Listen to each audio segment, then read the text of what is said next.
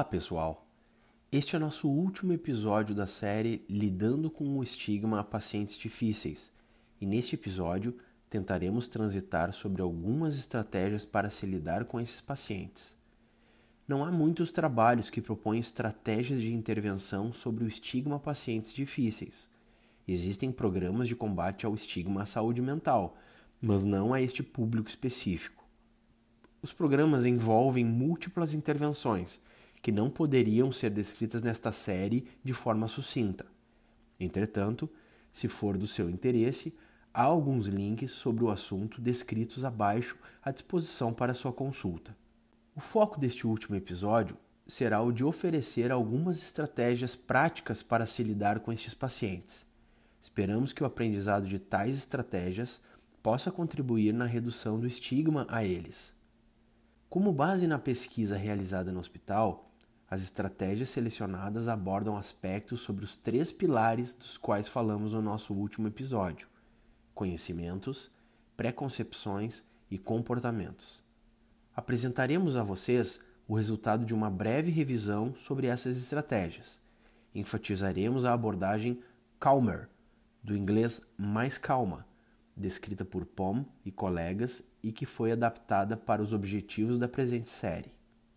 Esta abordagem considera que qualquer problema na relação entre profissionais de saúde e pacientes segue os estágios de mudança de Prochaska e de Clemente.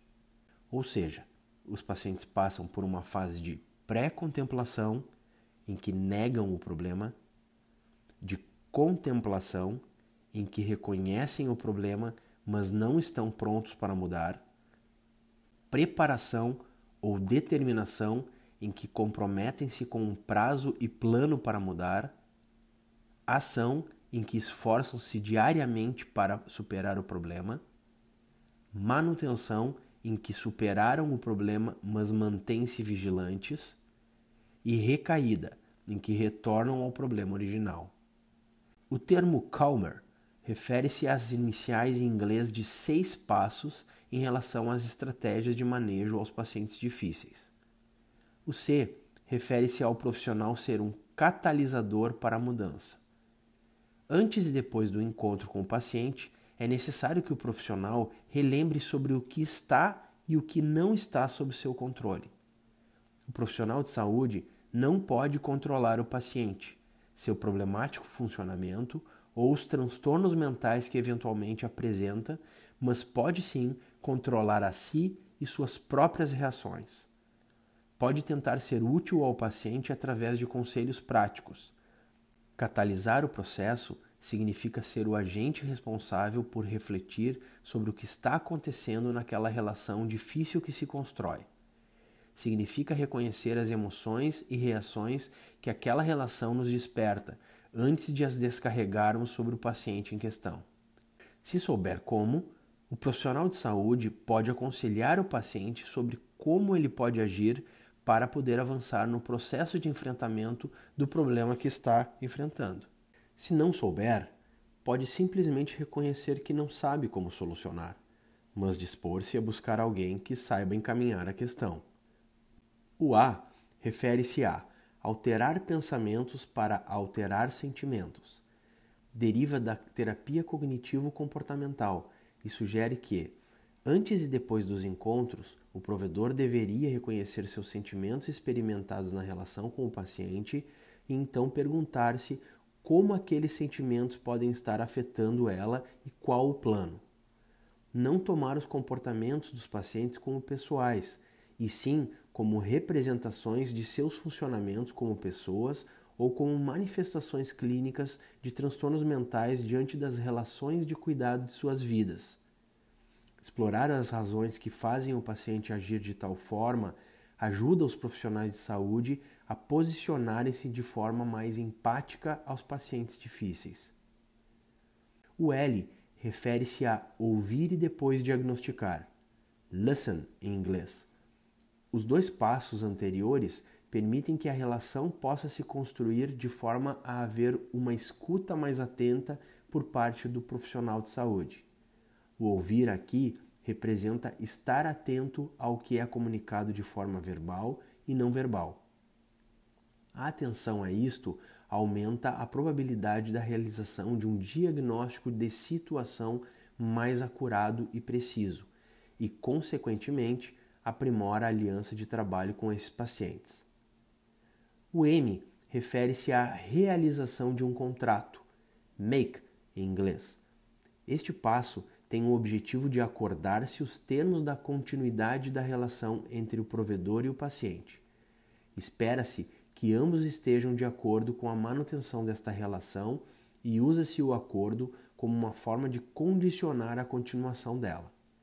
Ou seja, o não cumprimento do contrato deve proporcionar a ambos a possibilidade do fim deste relacionamento de cuidado. Para isso, é necessário confirmar que o paciente tem a exata compreensão do problema e que ele concorda em trabalhar conjuntamente com o profissional nele.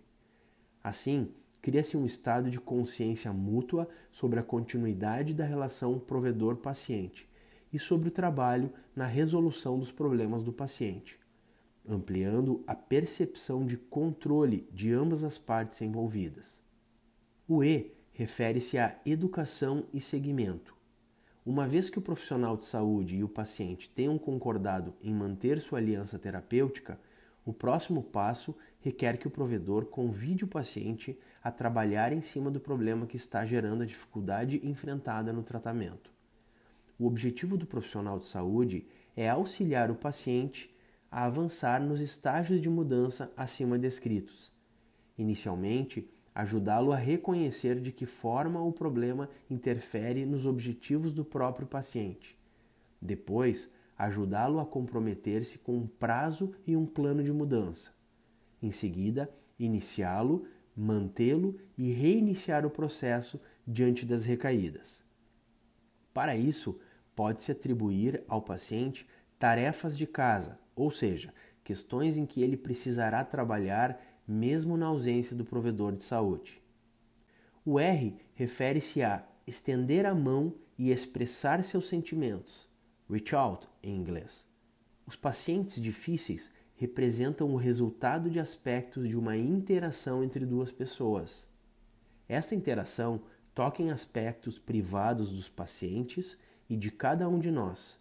Dependendo das histórias, experiências, recursos e tratamento pessoal, a tarefa de lidar com esses pacientes pode ser mais ou menos complicada.